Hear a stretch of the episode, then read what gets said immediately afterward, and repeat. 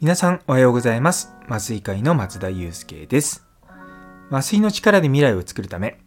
日々様々な活動をしております。この放送は毎朝6時ちょっと変わった麻酔会が日々何を考えているかをシェアする番組となっております。本日は後悔しないマインドセット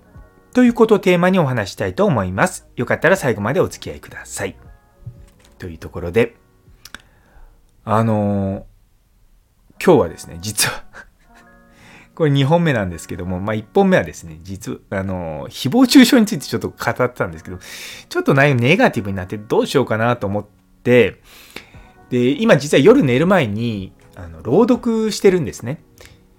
あの、まあ一つ決めた本を朗読してるんですけども、今ですね、読んでるのが、松田美弘さんという方の生きてるのが楽しくなる死の質問っていう本なんですよ。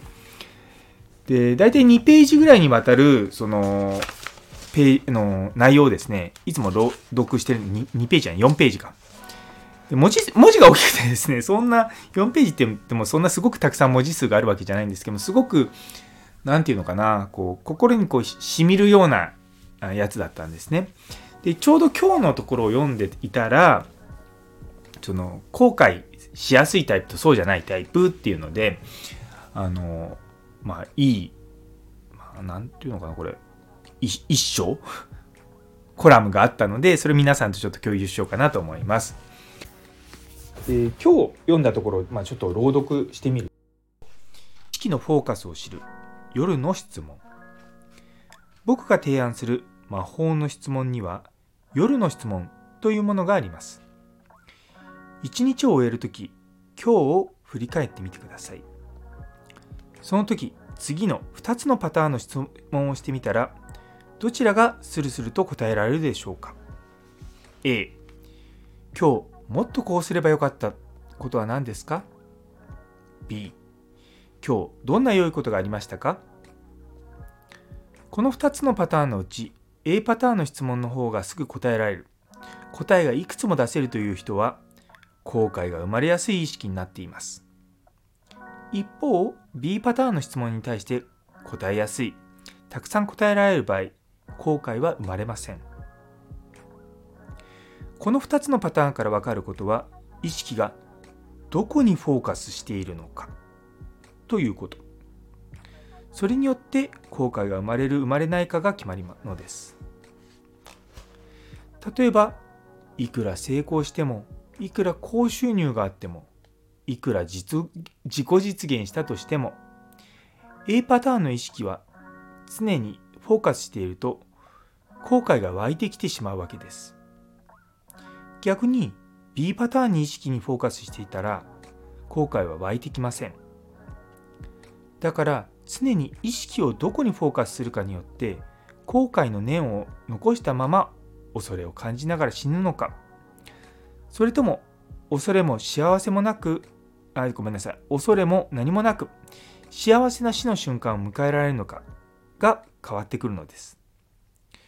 それを思うと生きてる上では意識の在り方がとても大切なんだなということができるでしょう。B パターンの意識にフォーカスするには B の質問を繰り返し続けること。質問を続け答えを出しているうちに意識のフォーカスが変わってきますよ。っていうのがですねこの、まあ、一節なんですね、まあ、大体読むと2分ぐらいのものなんですけども。あの、まあ、正直言って私はあの A パターンの質問ほぼ出ないんですよ。今日ああこうしとけばよかったなとかってあんまり考えないんですね。うんと、なんで、夜振り返ってみたいなことはないですね。あの、日中、例えば、まあ、今日麻酔をしました。で、その麻酔を、今日の麻酔どうかなって振り返ることはあります、もちろん。で、ここもうすれ、少しこうしたかったなとか、そういうことはあるんですけど、じゃあ、一日ずっとその後悔っていうのかな、その改善点を覚えてるかって言ったら、うん、あんまり覚えてないんですよね。だから、まあ、まあ、もしかしたらあまりこう学習してないのかもしれないんですけども、それよりも今日あったいいこと、あの、今日はですね、職場あの今日は外勤からその職場に帰ってきてばあのお昼ご飯を職場で食べたんですけども最近ですね美味しいハヤシライスが出てるんですよ。で私結構ハヤシライスとかカレーライスとかそもそも好きなんですけどもハヤシライスってなかなか作んないじゃないですか。あとやっぱカレーライスよりもちょっと特別感があるんでついついですねハヤシライス見るとそっち頼んじゃうんですよね。で今日お昼ですねあの結構もう2時過ぎぐらいに食べてたんですけどそれ食べながら美味しいなとか思って。そう。そもそもいやずっとカレーライスしかなかったらなんでハヤシライスが出るんだろうとかちょっと不思議に思いながら今度なんかあの食堂のおばちゃんに聞いてみようかなとか思いながらね食べてたんですけどまあそういうやっぱねハヤシライスはね日本じゃないとない。カナダの時はカレーのルーは売ってますけどハヤシライスのルー多分売ってなかったと思うんですよね。そうそうそう。やっぱちょっとね特殊感がある。ななんだろうな。カレー屋さんあるけどハヤシライス屋さんないじゃないですか。やっぱりなんかこうちょっと特別な感じがして私はすごく嬉しく思います。とかね。まあまあまあ。今日私の幸せまあ私ですね。あのめちゃめちゃご飯食べるの好きなんですよ。ただしその食べ過ぎると太るのは分かってるしまあその分ちゃんと運動するようにはしてるんですが。でもねとにとにもかくもにも美味しいもの大好きなんですね。だからもうカナダが耐えられなかった。いまだにですよもうカナダから帰ってきて3年経ちましたけどもいまだに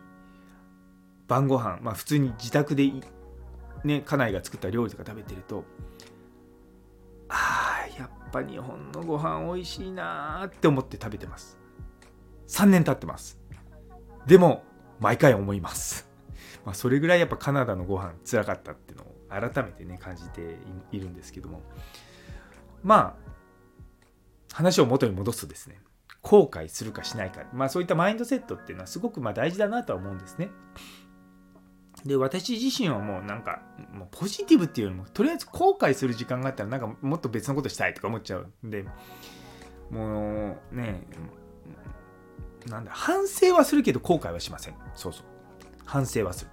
反省はちゃんとしますよ。あの例えばこのスタンド FM とか聞いて、あ、ここもうちょっとこうすればよかったなとか、ね。いや、もうちょっとセリフみたいなのも練り込んでおけば、うん、もうちょっと感情的なエモーショナルな部分を演出できるかなとか、そういうことを自分自身は考えてます。まあ、それはあくまでも反省であって後悔じゃないと思うんですよね。なんか後悔っていうと取り返しがつかないっていうか、うんなんかずっと心に残ってなんかそれに引っ張られちゃうような感じがするんですよ。逆に反省っていうのはそれは問題点であって改善をしようっていうポイントな気がするんですよね。だからなんか反省はポジティブな感じがするんですけども後悔はネガティブな感じがしちゃうんですよね。そうだから皆さんもいろいろんなねこう、まあ、人間のタイプがあるのは分かってますけれどもその、まあ、極力後悔しないような、まあ、マインドセットをねこう先ほどの質問今日どんな良いことがありましたか？っていう質問に、まあ、たくさん答えられるように、まあ、するっていうのがすごく大事なんじゃないかなと思いました。